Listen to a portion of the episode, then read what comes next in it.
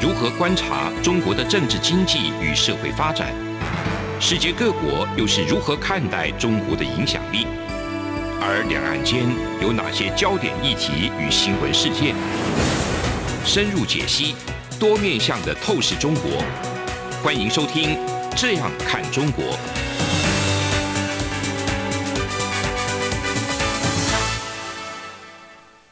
各位听众，你好，我是主持人陈冠廷。您现在收听的是中央广播电台《这样看中国》节目，陈冠廷时间。那今天节目要谈的主题是中日台关系的展望。今天邀请到的嘉宾是日本庆应艺术大学 SFC 研究所的上席研究员、前日本的外交官四山学先生。那四山学先生的中文非常好。那在台湾工作的时候，曾经有机会跟四山先生结缘。那作为一个外交官，他成功的把台日关系拉得非常的紧密。我也非常感谢这过去的这种交流，呃，学到很多。那今天特别邀请到四山学先生，跟我们简单的分析一下台日关系，甚至是台日中关系的未来的展望。呃，首先先请四山先生跟我们的听众朋友打一声招呼。哎，大家好，我是四山学。我曾经在台湾工作过三年，然后这次呢又回到台湾。呃，台湾对我来说是非常特殊的一个地方。我曾经也在台湾读书过，后来是在台湾工作。那么现在又回到台湾，又再次做这个学生。呃，现在在那个博士班里面做研究。所以我就觉得说，对我来说呢，台湾是非常特殊的一个地方。能够又回到台湾，对我来说是非常高兴的一件事情。非常高兴再次看到四山先生，因为之前本来想说再次。见面不知道要等几年之后了，但 是这样的重逢非常的开心。那首先想要先请呃四山先生，是不是可以跟我们简单分析一下？因为最近日本的呃 选举刚刚结束，是那选战之后的日本政局，这个新政权的对外政策，特别是对中对台政策，会不会有所调整呢？您怎么看？首先，我从这个这次的选举的角度来去谈一谈日本的政治的一个现在情况。那么这次的选举还是很特别的一个地方，就是说，原先呢，很多日本的媒体都以为这个自民党可能会丢一些席次，就可能会那个输一些呃这个席次，但是后来呢，呃，发现说，呃虽然这是自民党小小的输了，但是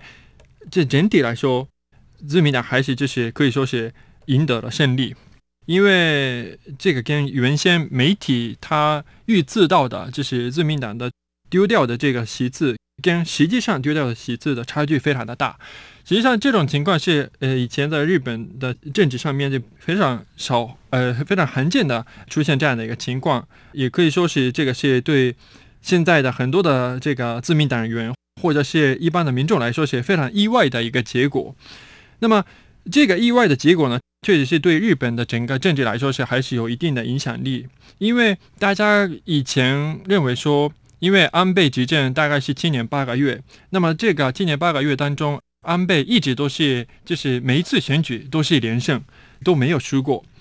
但是这次呢，岸田文雄也可以说是赢得了这个选举，因为自民党跟国民党虽然是丢掉了一些席次，但是还是有这个呃一半以上的过半以上的这个席次，所以可以稳定的执政。那么这个事情呢，对岸田文雄来说是有一个很大的一个自信的来源。这个除了安倍以外，呃，岸田文雄也可以这个在日本的选举上面有这么大的一个比较出色的、比较精彩的这样的一个结果，可以让自民党赢得了选举。呃，所以这个事情呢，确实是对他的。之后的对外关系上面一定有一定的这个影响，所以慢慢的我们可能会看出一些岸田文雄他自己的对外政策的一个实践这个东西，所以这个呢，我们认为呢，应该是呃都要去观察的一个指标。那么另外一个地方就是说，这次的选举的结果确实是对在野党的分化来说的话，就是一个很大的影响。那么这个影响呢，对整个呃日本的对外关系上面也有一定的影响力。也就是说，这次本来有这个在野党立宪民主党，呃，这次立宪民主党跟日本共产党呃合作，那么合作之后，大家以为说这两个政党呢加起来可能会威胁到自民党，呃，有这样的一个预测，但实际的结果呢，这两个政党呢反而呢就是去失去了很多的这个席次。那么在这样的情况之下，实际上只有一个政党在这次的选举当中崛起。那就是日本维新党，嗯另外一个这个在野党。所以就是说，原来有这个两大阵营，就是说自民党跟公民党的执政联盟，那另外一个是这个立宪民主党。那么现在多了一个不同的这个第三党，也就是说日本维新党。嗯那么很有意思，就是说这次的选举当中，日本维新党不仅仅是这个比例代表上有获胜，还有这个选区当中也有获胜，尤其是大阪，大阪全部都是由这个日本维新党来呃赢得了这个选举。嗯那么台湾民众、台湾听众可能是比较熟悉的中山泰秀。也就是说，嗯之前的防卫副大臣，嗯他之前也说过，这个台湾是家人，台湾是兄弟，呃的这个日本的政治家，他也受到很大的这个影响。这次他落选了，就是因为是日本维新党在大阪真的是很大的一个人气，呃，在这样的情况之下，连中山泰秀这么一个资深的国会议员也受到了波及影响，所以可见呢，这个现在日本维新党的这个系统呢非常的强大，所以在这样的情况之下呢，确实是我们看到日本的在野党现在出现，除了原先的呃比较左派的嗯这个立宪民主的之外，有了这个日本维新党。那么日本维新党的立场呢，跟立宪民主党有点不一样，它是相对来说比较保守的、比较右派的一个政党，所以很多政策上面呢，跟自民党是非常的接近。那么在对外关系上面，比较重要的是修宪问题上面。那么这个日日本维新党呢，是它是支持修宪的一个政党。那么，所以以前的话，就是只有自民党自己就是单打独斗，就是在推动这个修宪的问题。但是他的实力，因为如果在国会里面要发起这个修宪的决议的话，需要三分之二的这个席次，但是自民党本身的话，就还是没有办法超过这个三分之二的门槛。但现在多了这个日本维新党之后，修宪的可能性就越来越变成现现实了，就是它的现实意义非常的强大。那么，当然是自民党内部也有各种的派系，但有有些派系他不愿意修宪，也有这样的一个派系。但是现在多了一个在野党的时候，自民党本身也要去改变，或者是要诚实的面对这个修宪的问题。所以从这个意义上来讲，日本可能会呃有这个新的一个政治的可能性出现了，就是说修宪的问题上面呢，接下来我们可能会有新的一个变化。那想请问市长先生，您说修宪的主要的部分是宪法第九条吗？对宪法第九条当然会触及到，因为这个本身呢会关系到这个我们的整个安全保障的问题。但是还有一个问题，就是说现在这个我们的宪法它已经过了差不多是七十年，但是连一次都没有改过。但是它的里面的内容呢，确实是有些内容是，呃，很多人的眼里来看的话，就还是不符合时代的这个现在的情况，所以要要去修改，有这样的一个需要。那么有些人就是把这个宪法现在的宪法当成是一个就是非常呃珍贵的，就不能够改的、不能动的一个东西。但是从现实的需要来看的话，还是需要的地方应该要去变动，应该要去改。呃，这个是有这样的一个需求。那当然是安全保障是其中最重要的一个部分。想请问志安先生，您刚刚说这个前副防卫大臣嗯中山先生，他这一次是落选，他比例代表也没有复活。，对，没有复活因为确实是这次的这个维新党的力量太强大了。哇，这很令人惊讶！那这个相对这个自公联盟加上保守派的这个维新党的这种崛起，这未来可能在和平宪法上面，做修正的可能性就会越来越大。是，我想起码这个现在的众议院的结构来看的话，这三个党加起来是一共就超过这个三分之二的门槛，所以原则上就是可以就是超过我们需要的这个议员的席次。但是日本如果要修宪的话，还是需要参议院的这个部分，参议院也需要三分之二。那么现在日本的政治上面，其实选举已经结束了，但是现在还进入另外一个选举期，也就是说明年的夏天，嗯，呃，大概是七月二十五号之前呢，日本还有另外一个选举，就是参议院的选举。嗯，那么这个参议院的选举也是非常的重要，可能是在某种意义上比这个众议院的选举还有更大的这个现实意义，嗯因为呃，众议院选举毕竟执政党还是比较有利。虽然这些自民党可能会丢掉一些席次，嗯但是它的执政的这个基础呢不会被动摇。嗯但是这个参议院的选举，它是因为它比例代表的这个占比比较大，呃，所以嗯对这个在野党来说的话，有一定的这个优势在。那么，如果这个参议院的这个选举当中，自民党就是万一就是输掉的话，那日本又进入到另外一个就是，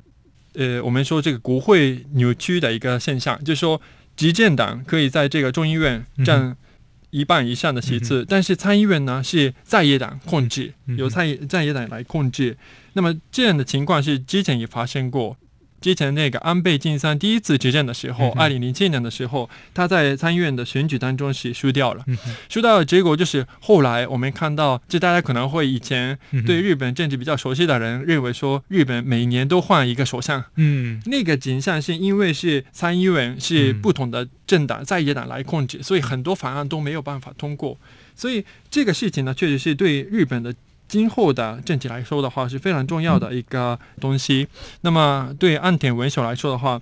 为了这个参议院的选举，现在可能需要的是比较和平的环境。那么这个也会影响到他对对外的政治上面，我想是这样。自然先生刚才跟我们的这个分析，其实可以了解到说，接下来到这个明年的夏天，那为了呃有一个相对稳定的状况，那可能对外的政策也会相对比较不照进。所以呃，想请教思安先生，在新政权开始之后，嗯到比方说到明年的参院选举之前，你怎么看这个期间的、呃日本、中国跟美国的互动？首先，对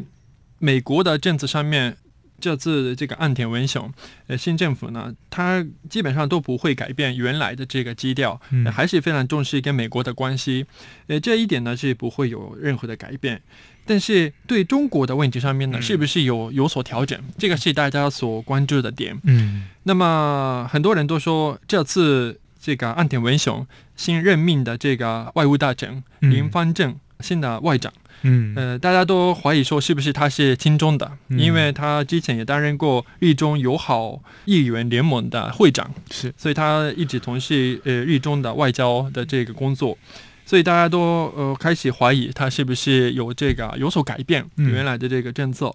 呃，其实他的爸爸呃林义郎也是做过这个日中友好会馆的会长，嗯所以确实是这个新上任的林方正，他有这个跟中国比较好的一个关系，有这样的一个渠道，这也是事实。但是，是不是他由此而改变日本的外交政策？这个是我们还是要呃持续去观察的一个地方。不应该就是把这个标签贴在他身上，还是要看他实际的执政的内容。因为我们我记得好像岸田文雄当时做外务大臣的时候，因为他也跟中国的关系还是比较好，所以大家都以为他是不是亲中啊？或者是河野太郎的时候也是一样，河野太郎刚刚上任这个外务大臣的时候，大家都以为是他是亲中派，但结果他们的实践并不是如此，他还是对中国的立场上面呢，有时候该强硬的地方是强硬，所以这个是我们还是要去观察的一个地方。然后岸田文雄比较有趣的就是说，在人事方面，现在就任命了这个林方正。但是另外一个他新任命的一个人，就是中谷元的这个人，这个政治家，他现在是负责人权事务的首相的辅佐官。那这个职务是以前没有。那么这个中谷言呢，以前是他是这个防卫省，就是他他是防卫官，呃的一个一个角色，自卫队里面工作过，对，所以他对军事非常了解，而且他对人权议题上面呢有非常独特的看法。他认为说是对中国的这个人权问题呢，日本应该要呃跟这个欧美呃站在同一同一战线，有这样的一个想法。那么日本一贯呢对人权议题上面呢，相对来说比较呃没有那么的积极，呃可以说是比较消极的一个状态。他认为呢，应该要改变这样的一个政策，呃，他一直以来都有这样的一个主张。那么现在他在政府里面，那在政府里面，他是不是真的可以推动这样的一个人权事务上面的日本的这个积极的作为？而，这个是不是如此？我们要要去看看，因为现在大家都所熟悉的这个彭帅的问题出来之后，人权问题，尤其是中国的人权问题，受到了全世界的一个关注。那么这个时候，日本是不是在人权问题上面能够有所作为？这个是我们呃要看这个暗点文雄内阁的这个对华政策的一个指标性的动作。非常感谢十三先生。那节目到这边先休息一下我们稍后回来。从两岸国际历史文化与财经等角度透视中国的这样看中国节目每周一到周五晚间九点三十分到十点在中央广播电台播出。如果您对《这样看中国》节目有任何收听想法或意见，欢迎寄信到台北市北安路五十五号，也可以透过电子邮件的方式。节目有两个信箱：二零二零 at。r t i 点 o r g 点 t w，或是二零二零零二零三 n e w s at gmail. 点 com。再次谢谢听众朋友们的收听与支持，请持续锁定每周一到周五晚间九点三十分到十点播出的《这样看中国》节目。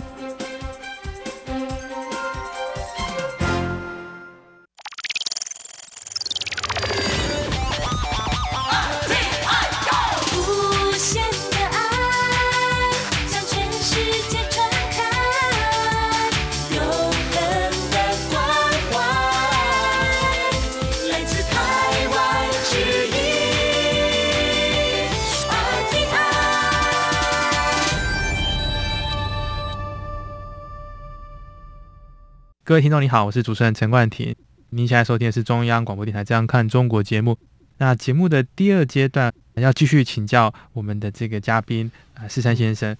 呃，我们刚才谈到的是包含中日台之间的互动，还有特别是呃日本的新的内阁，特别是新的外相，是对这接下来的呃时间会怎么样呃应对这些国际关系？对。那我想请问志山先生在。我们刚才讲这些大架构之下，您怎么看一下台湾跟日本之间的互动？就是说，这个互动一定要被归类在跟中国的这个定位之下吗？还是其实我们可以走出自己的一条路？确实是我们就是以前就是从日本的角度来看的话，以前每次看到台湾问题的时候，都是从这个亚洲的框架或者是中国的框架来去看待，但是实际上我们。可以有这个另外一条路，就是说台日关系的角度来去看待台日关系，这也是非常重要的呃内涵。那么这几年以来，日本政府的作为也有有所调整。我觉得，尤其是今年的这个变化非常的大。比如说，今年大家比较熟悉的可能是这个日美联合声明当中头一次写进这个台海和平和稳定的重要性这样的一个内容。那么。后来呢，这是日本的作为，我觉得是非常的值得关注。大家以为是这个是美国领导之下、美国主导之下有这样的一个日本跟美国的这个联合声明，但是后来呢，日本跟欧盟之间的首脑会谈里面也有类似的这个内容，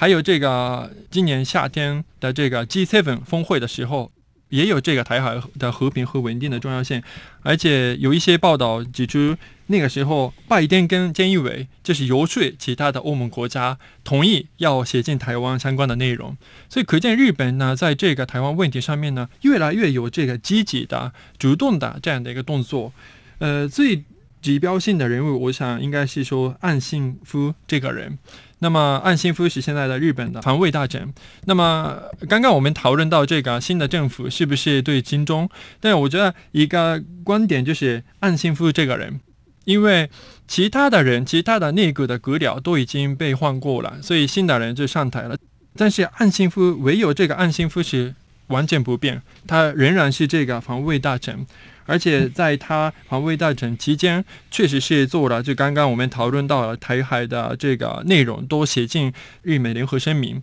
还有他在日本的这个防卫白皮书里面也写过，台湾局势的稳定对日本的安全来说非常重要这样的内容。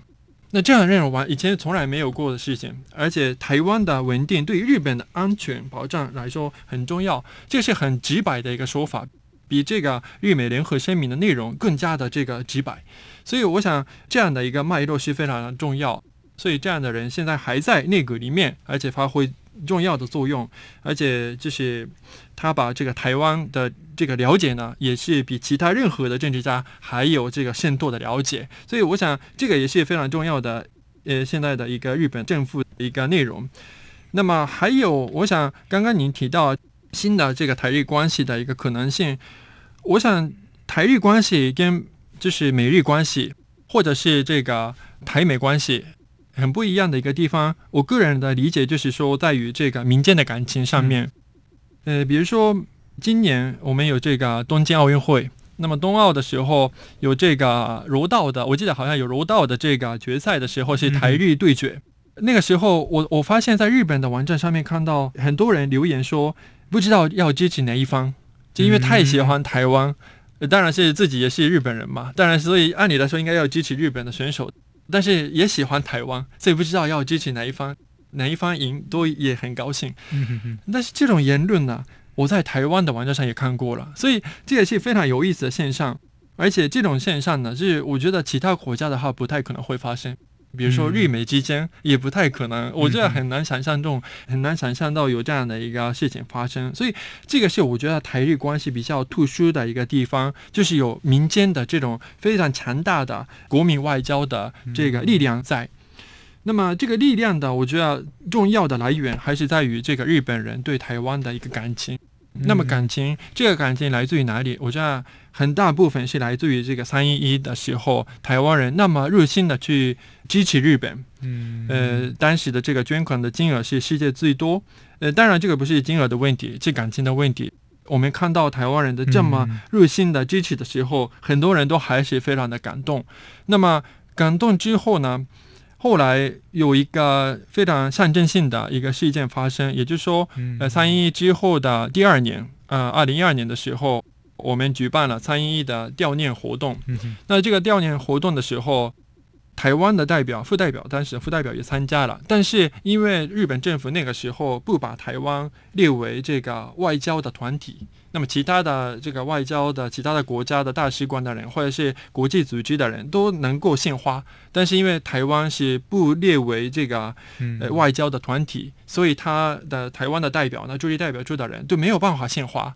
那么看到这样的一个情况的时候，日本民众非常非常的生气。那么生气之后，日本政府也改口说，就是这个是日本政府做的不对。所以当时的野田佳彦向日本民众表达歉意，呃，对台湾民众也是表达了歉意。那么第二，在在第二年，二零一三年的时候，也有一样的这个活动的时候，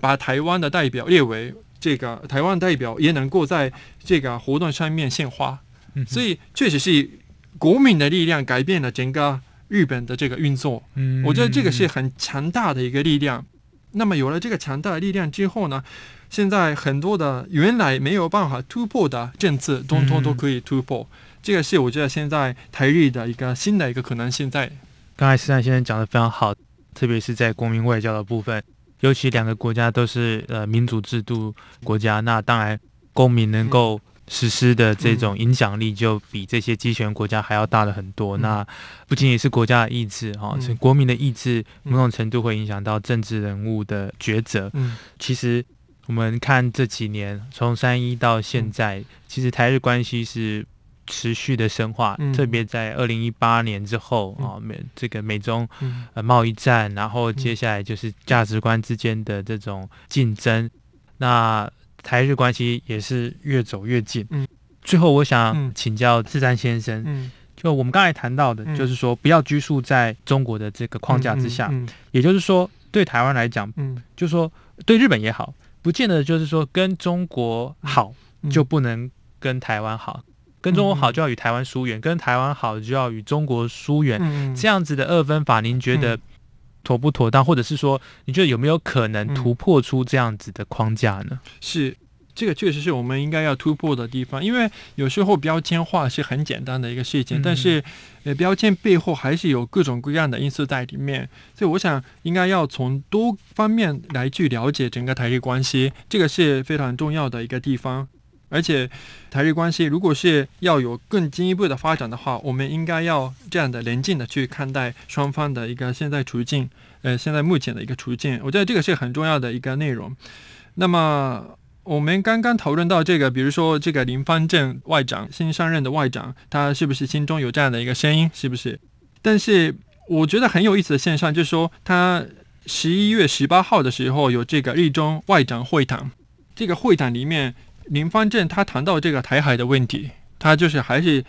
直接跟中国的外长王毅谈到这个台海和平和稳定的重要性这个内容，这个我觉得是一个很有意思的一个现象。他跟中国的关系，呃，确实是很好，但是因为有这样的一个渠道，所以他可以跟这个中国的外长呃会谈，然后直接从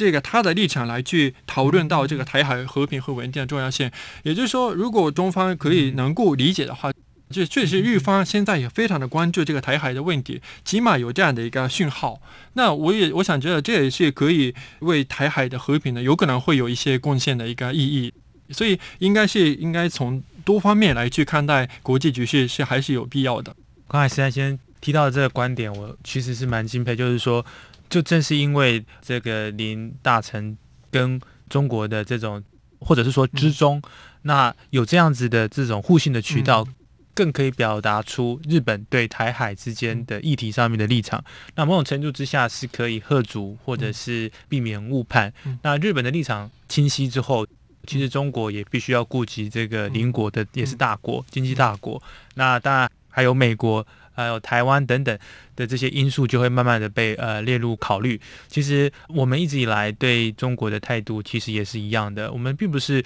在反华或者是什么，我们只是认为说。这样子的威权体制不可以在台湾适用，所以我们这是做相应的反应。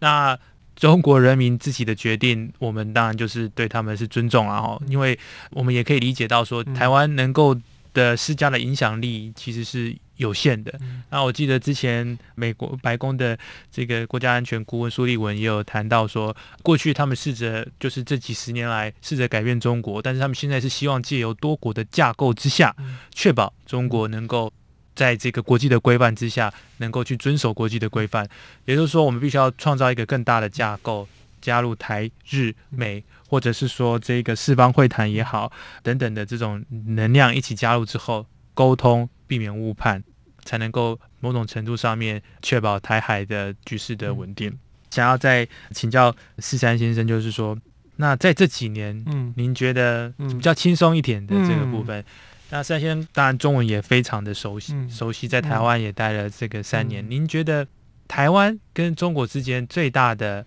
在体制上面的不同之外，您还有什么样的体认呢？就是你有什么样的看法？你觉得我们可以扮演什么样的角色，在这一个区域成为？区域的领导者呢？因为我个人呢很喜欢台湾的文化，嗯，那包括这些台湾的古老的寺庙啊，这些传统的这个宗教，我是自己非常喜欢，所以常常去寺庙。那么我也去中国大陆也看过类似，就是台湾的所谓的这个宗庙，很多都是在中国大陆，